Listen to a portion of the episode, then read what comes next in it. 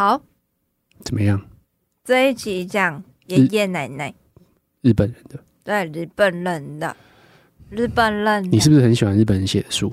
我还好，但是我等一下会说为什么这集之后选择这本书。好，Hello，大家好，我是马里欧，我是啾啾，阅读提案，每周我们轮流分享一本书。本周是我提的《爱爷爷奶奶的方法》，作者是三好春树。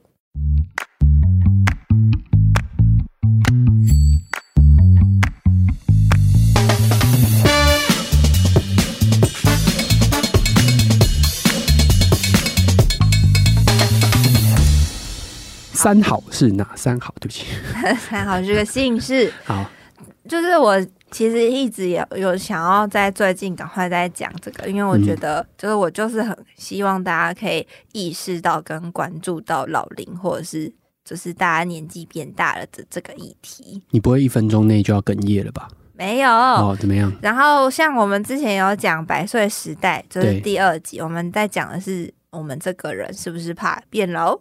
然后第四集的时候，我们讲命案现场清洁公司。嗯，然后第六集是讲如何在网络时代好好说再见，都是以终为始的那个生命概念去谈死掉的话，我们会留哪些东西。然后在第二十六集就是不逃跑，陪伴我们邀请了作者本人去分享他自己的心路历程，他讲陪病啊、照护啊的那种心境转化、啊、时间分配技巧等等。嗯，然后这一本的话是。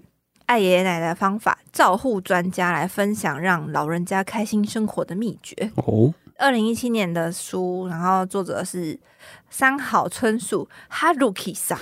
好，对哈鲁基桑，他是专业的长期照护背景，然后有物理治疗师的身份。是我这次会选这本书，其实我看了几本，大家等一下延伸阅读也可以讲。但我最后选了这本，是因为我觉得。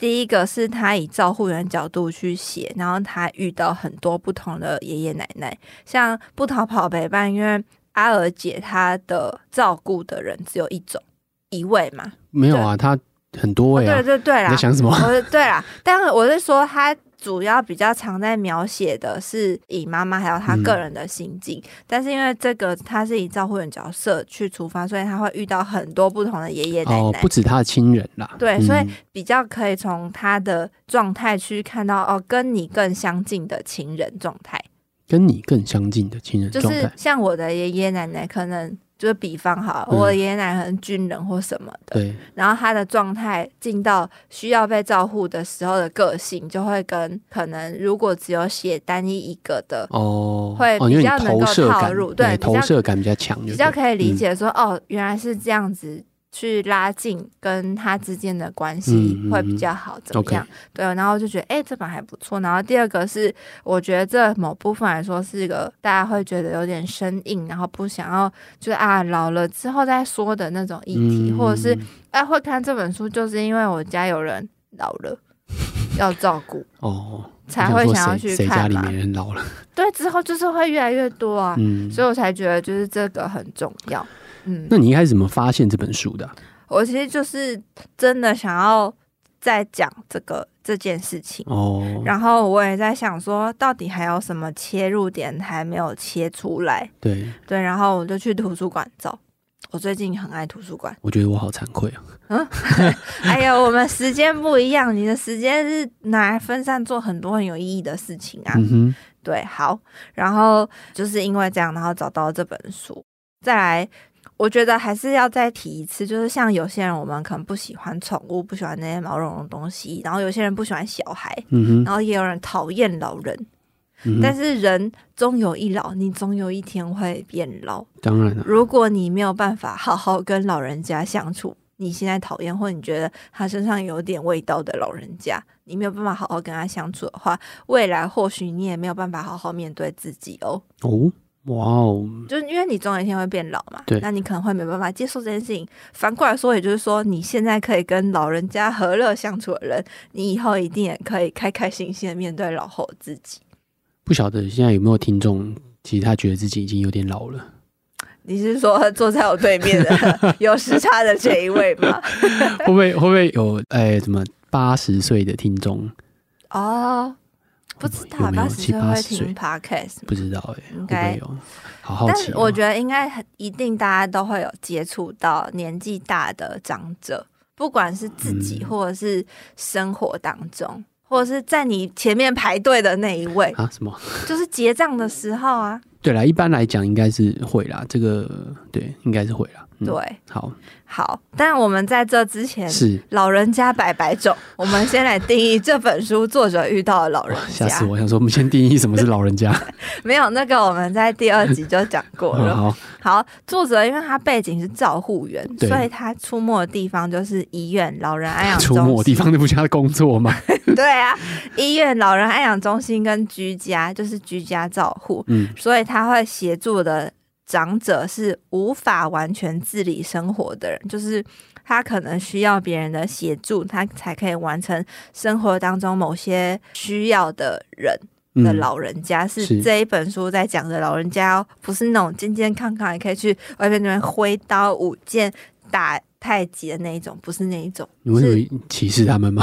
不是，是那个是很健康的老人家，他们可以自自行的移动跟活动。对，我们要先定义定义，哦、对，我们要照护的这样子。对，站在同一个基准点，我们再去想后面。好，各位先想清楚了。然后呢？所以你先问，哦，我怎么有没有经历过需要照顾家中长辈无法自理生活的这个经验？没有。真假的？没有，对，你很幸运、欸，我很幸运啊，我很幸运、啊，你真的很幸运、欸，我知道啊，对我很幸运，我没有，对，真的。哦，嗯、好吧，那 等下接不下去了吗？不是，那那我先插一句话，就是先告诉各位观众，好，你说，恭喜你，你被选中了，啊、或许你是在不知不觉中慢慢进入这样的任务。就或许也只是一通电话，事情就这样突然发生了。但是如果你正在读这本书，很可能或很快的，你就得负起照顾年迈双亲的重责大任。然后这件事情，这个责任迟早会耗尽你的体力和情绪力量。这以上的引用是来自于一本书，叫做《换我照顾你》，嗯、泰瑞哈格里夫讲的。OK，哦，是不是就觉得很沉重？稍微跟自己有一点点关系了。恭喜你，你被选中啦！好啦，啊，我看你想要搞到哪里去？回到这本书嘛，我先说，刚刚我引用的，它是指就是那一本书叫《换我照顾你》，然后我会想要以爱爷爷奶奶的方法，这本就是三好三好先生。三好先生刚不是很会念吗？写的原因是因为他出发点比较中性，他不是照顾自己的家人，所以他不会带太多呃比较难过或遗憾的情绪。嗯、然后他的案例很多，有不同个性的爷爷奶奶，所以可以从不同案例去延伸他想要提的照顾的项目或例子。对，然后再来是他的生命经验带给作者的启发，就是。可以从这当中，因为他有物理治疗师的背景，嗯、所以他可以分享物理治疗的技巧跟照护观念。对，然后再来是他没有宗教色彩，这很重要，嗯、因为像换我照顾你，他那一本就很多在写基督教啊、圣经什么什么，我觉得有点太多了，对我来说。嗯哼。然后再来是日本翻译书籍的特色，读起来舒服轻松啊，就是还可以顺顺的把它看完，但是又觉得好像收获良多，这就是我觉得这本书。特别的地方，总有一天日本交流协会会来找我们，揍我两巴掌，啪啪。你这明明讨厌 头衔体正直啊！没有没有，我们有日本公司的，好不好？嗯、对，好，总而言之就是想透过这集，让大家在生活当中可以轻松转换，为需要你多帮他一把的这个需要别人照顾的老人家的思考出发点，嗯、去从可能家人啊、大众交通工具啊、路边啊，或者是坐站在你旁边或后面的那一位老人家，就可以开始。是你说扶老人家过马路？嗯，哎、欸。真的，嗯，你上次不就这样子吗？我是扶老人家从路边站起来，哦、我也不知道为什么他要坐下。他真的想要站起来吗？他，他想要站起来。我想说，他他只是他只是坐着，然后你要把他扶起来，这就有点。他他就是坐在地上，哦、然后我觉得他好像就是阶梯上撑、哦、不起来了。对，OK，好好的，嗯、好，先讲作者是。作者他就是在很年轻的时候，因为种种的机缘，他就到了特别照顾老人安养中心工作。嗯，然后他其实有稍微提到，他说这是基督教团体经营的安养院，但是他其实当中都只有讲案例跟做法，而且我觉得这个作者他其实蛮凶的哦。是吗？就是他从一线的照护案例去提到。住院啊，教科书上教学的那些处理方法都不适用现在眼前社会。对，而且他有说，就是那个时候二零一七年的时候，对于照护工作、老人长照工作，日本的说法就是吃力。臭、脏、嗯，他们是就是因为发音的关系，都有一个 K 的开头，所以他就是说三 K。然后他就开玩笑说：“哎、欸，对比你们这些在私人企业里面在社福工作世界，我们呢、啊、工作成果不会表现在业绩上面，我们不会被定哎、嗯，而且客户的老人家家属也不会客诉我们啊。如果我们不管看护或照顾者动作多粗鲁，讲话多无理，不只是站在弱势立场老人家。”他不会抱怨，家属也因为老人家是我们手上的人质，嗯，也不敢抱怨。嗯哼，这样子真的好吗？嗯、他们不会口出怨言，所以你知道哈？你觉得这三 K 的工作也没有那么不 K，是这样子吧？就他是说，尽可能让老人家越来越不行，也可能是让他们越来越有活力。他觉得这是一个很有价值的工作。哦、嗯，对，开玩笑，开玩笑。OK，好。但是就是让大家知道说，哎、欸，好像真的是这样哎、欸，就。应该也可以想象啦，就是你可以想象说，的确会很吃力。对，而且如果、虽然照顾很不好，可是如果我要花那么多时间、工作时间去照顾我的家人，换成是他的工作，好像我现在短时间也没办法。嗯，对啊，某部分来说，确实也是被威胁啦。好，是，所以呢，然后他还有提到一件事情，然后也是让我最近一直反反复复去思考，然后就发现，对耶，真的是这样。他是在讲说。医院可以救回性命，可是他救回性命的状态其实是生物，但某部分会因为治疗的状态让生物没有办法变回人类。差别是什么呢？他有举直接举一个例子哦，他就说那是先从他的经验，他看到的结果。他说医院来的老人家。到那个安养中心总是特别没有精神，然后他就观察到跟他实际的案例跟帮助之后，他说重新拥有眼神里的神采，就变成人类的那个样子是什么？其实就是对身体的自主性。嗯，他举的案例就是有一个叫池田松子奶奶，八十八岁，然后她因为大腿骨折，跟就根部骨折住院，然后。他第一次看到这个奶奶的时候，是奶奶就被绑那个乒乓球手套，然后他就一直闭在那个床上面，然后他就是，反正他问他什么，他就说好，对，是我是池田奶奶，这样就是一个已经快要崩溃状态，然后他就是包着尿布什么什么，然后进到接进来到安养中心之后，他还发现其实最根本原因是因为他的床的高度。太高了，所以其实奶奶她是可以自己去上厕所，只是因为她床高度太高，那时候二零一七年可能还没有意识到这个问题，然后她没有办法下床，所以她下床需要人家扶嘛，但是。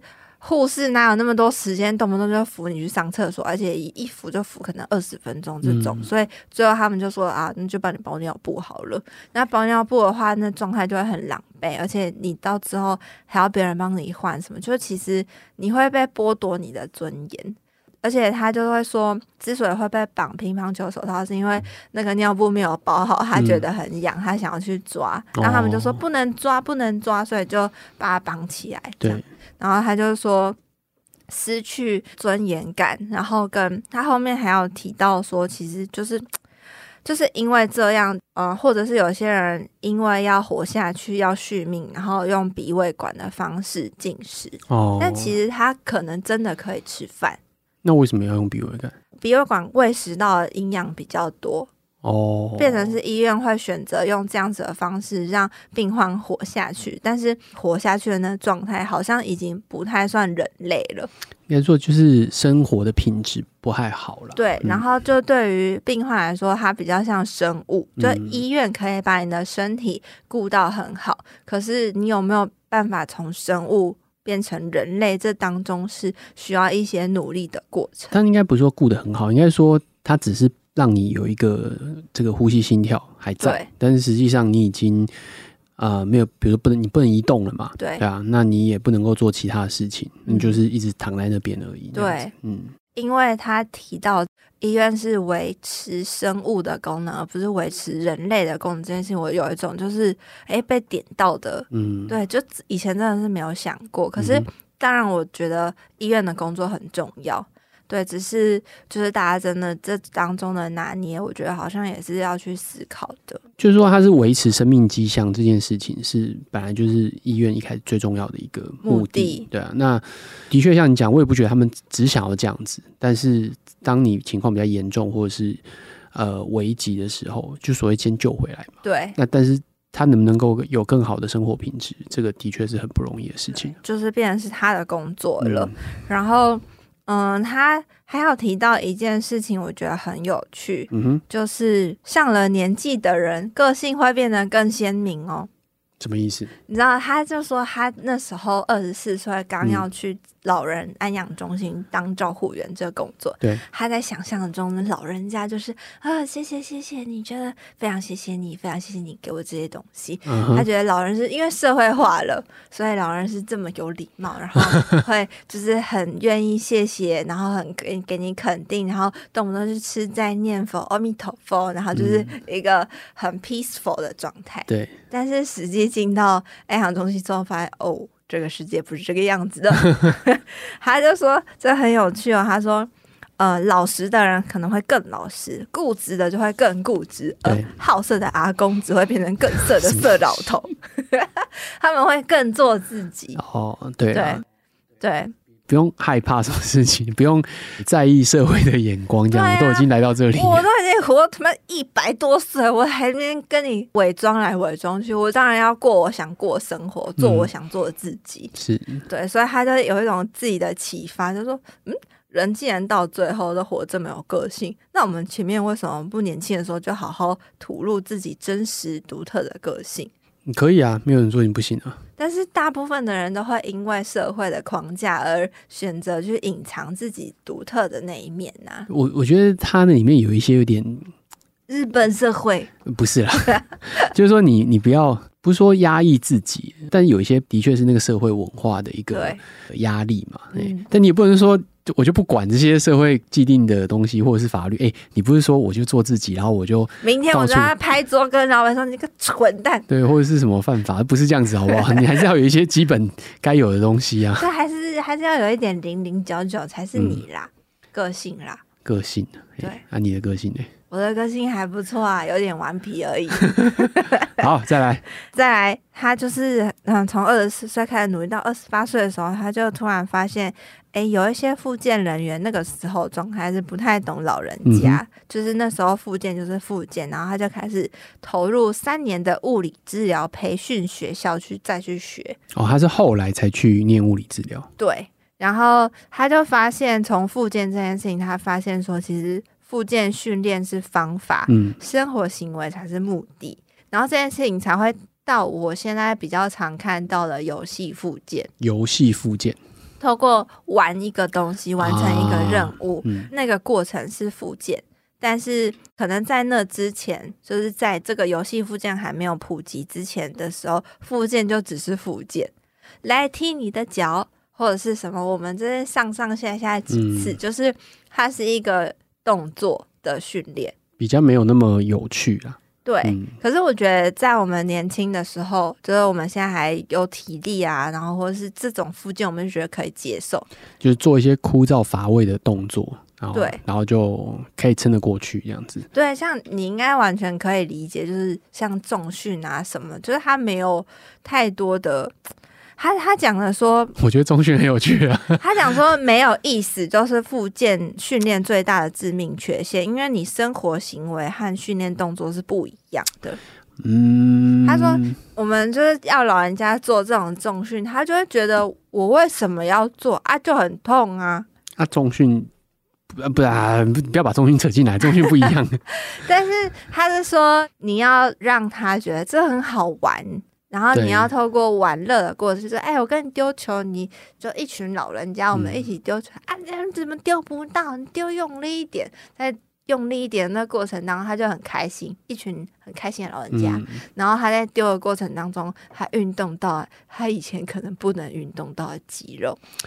嗯，就是运我我不了解运动复健啊，但是的确。”如果有各种什么样的方法，可以让大家在做这个复健过程当中更有动机，或是更投入的话，我觉得当然是好事啊。对，刚刚那个更快乐那一集我们也讲了，对，要有乐趣，要有动机，对，要有动机，要有乐趣，做的时候要有乐趣。好，所以考量的重点，他在那个时候他就说。比起分析身体机能啊，找出问题要素的那个医学方法论是不一样的。你的重点对于老人家来说，好不好玩，有没有意思，还有整体的气氛是不是快乐的？嗯，然后他是说，这才是当下得出来的经验，是这个生活行为才是目的。然后还有一个让我很意外的一件事情是什么？他说，没有失智的人比失智患者更难照顾。啊，这再再讲的是什么？没有，就是没有失智的老人家比失智患者更难照顾。嗯。哦，是哦，嗯、对，因为而且我看到的时候，我在就是真的是看这本书过程，我也刚好被推到志玲姐姐，应该是跟康永哥在聊，说他到后面等他结婚之后，就最近的影片，他妈妈就是其实不记得他了，嗯、就他妈妈病情恶化很快，然后他很难过。然后哭哭哭哭哭这样，但是我又看到这个，我就觉得哇，好冲击！他居然说出没有失智的人比失智患者更难照顾的原因是，他就点出来说，以照护员的角色来看这件事情，就因为事情本身是中性的嘛。嗯，他说照顾失智的人其实是家人的心理难过，但是你照顾起来是有方法的。嗯，对，所以。你要在讲说怎么样去好好照顾这一个人的话，其实没有失智的人比较难照顾，因为他有他的想法，他可以命令你，然后他有就是他有更多情绪上要去控制你的他的想法了。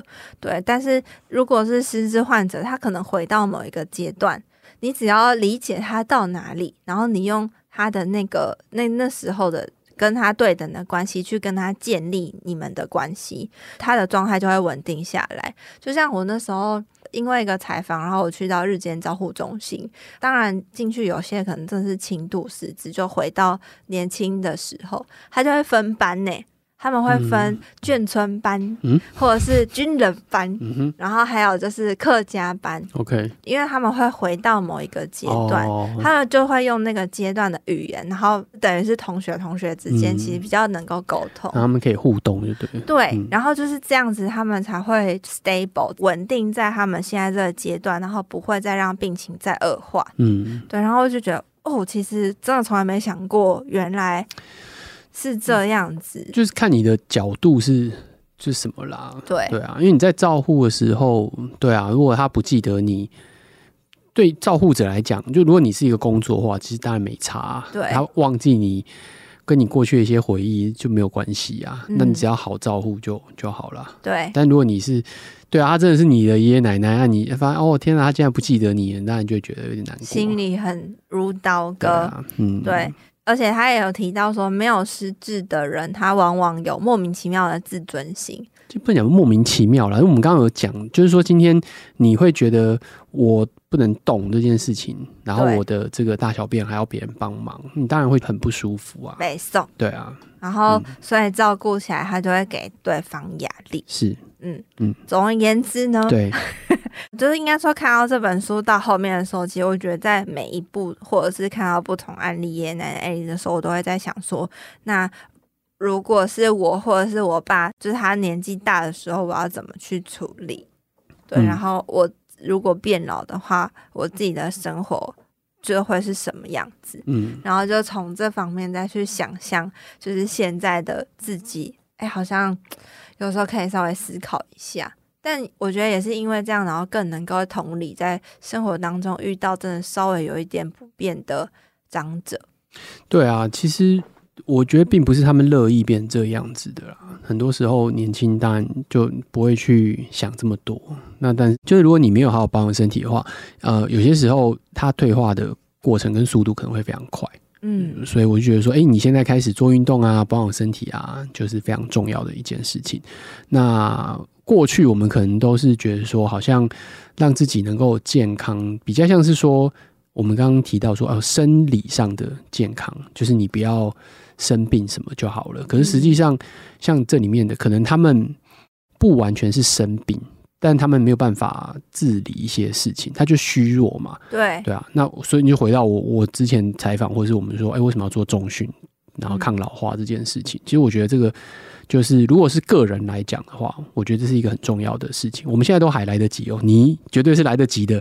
对对，好好做重训好吗？好啦。对，像我也是跟我妈讲这件事情，我也是让她去做这些。妈妈有开始吗？有啊，对啊，就他之前就有做啦，但是我想要让他做。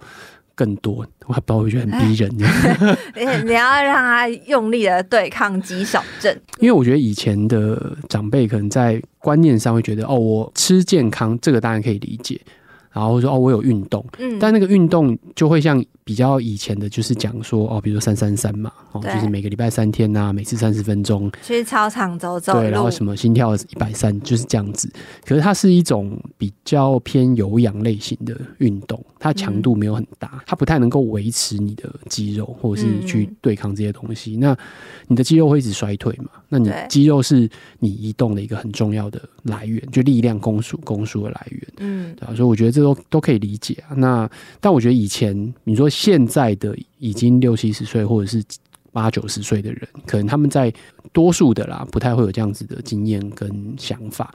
那你到了现在就会很很困难了。嗯，所以我觉得现在还是可以，就是随时都可以做。那我们现在这个年龄，当然就是更还是有很大的空间可以持续去做这些练习的。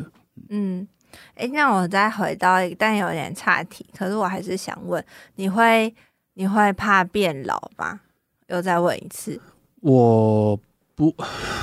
就看你觉得，如果说所谓的变老只是年龄变老的话，我不会怕，因为它就是一个一定会发生的事情啊。那你怕的，我们上次你是说你怕你自己反应变慢？嗯，我不怕我变老，应该说如果变老只是一个，诶，实际上的数字变化，这个是不可逆的，那没什么好怕的，因为你不管再怕或不怕，它都会发生嘛。但是，呃，我会希望我可以比较。维持，就像你刚你刚刚提的，就是我为什么会讲那句话，就是我希望我可以维持我思想的的锐利度跟速度，然后我会希望我的身体还可以依然维持那样子的，不用到敏捷，但是就是呃，我还是可以做我想要做的事情。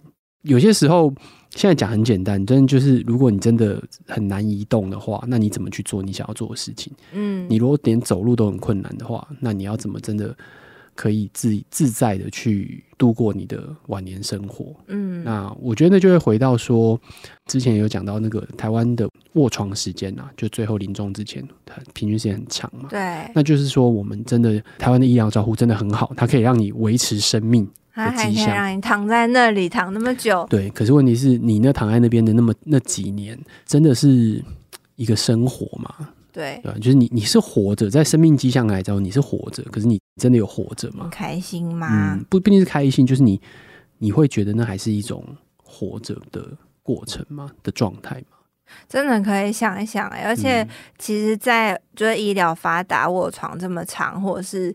不方便，或变成这样子的老人家这么久，有的时候也是到底要怎么跟突然之间不能动的爸妈，不能顺畅移动，或突然之间生了一个重病、恶化很快的爸妈的自己的那个生活状态，到底会变什么样？其实也就是真的是一个未知诶。但他可能就一夕之间会突然发生，嗯，对。我生病当然没办法了，有些时候那可能也不是，或者说意外，可能也不是我们能控制的。对。但我觉得，如果真的以这本书来讲的话，我觉得几个点，第一个就是反想、反思自己的话，就是让自己变得更健康，健康就是更能够持续这段人生，就是你的人生可以更正常。的移动就好了。嗯，那这个其实不容易，尤其是年纪越大之后。那当然饮食要注意啊，然后你要运动啊，等等等等的。那另外一个就是你怎么去面对跟思考现在跟你的，比如说老去的亲人啊，嗯，他们还可以，你可以怎么帮他们，或者怎么看待他们这样子。对，嗯，没错。好，那我们的延伸阅读是什么呢？这这几页延伸阅读，除了刚提到那几集，就前面那四集之外，还有另外两本的话，第一个就我刚刚讲到《换我照顾你》，然后它是比较偏散文式，然后也稍微比较多引用圣经啊或什么的，就给你一些心灵上的出口。然后另外一个是比较多工具或技术方面的分享，也是日本人写的《和和千惠子爸妈落单时住处啊、看护、心理、日常危机、医疗保险那一天的准备》哦，比较工具类型的东西就对了。好，那这一集呢，就希望大家可以跟我们分享哦，不管是比如说你现在有没有正在照护的家人哦，如果有的话，或者是说，呃，你听完这一集之后，对于自己，对，对自己未来老去的一些想法哦，或者说你听到刚刚觉得哦，可能现在不是这个样子哦，可能在照顾说，哎、嗯，有一些不是这个样子的情况啊，什么的，都可以跟我们分享。对，嗯，好，那这就是这一集的阅读提案，希望你更喜欢，拜拜，拜拜。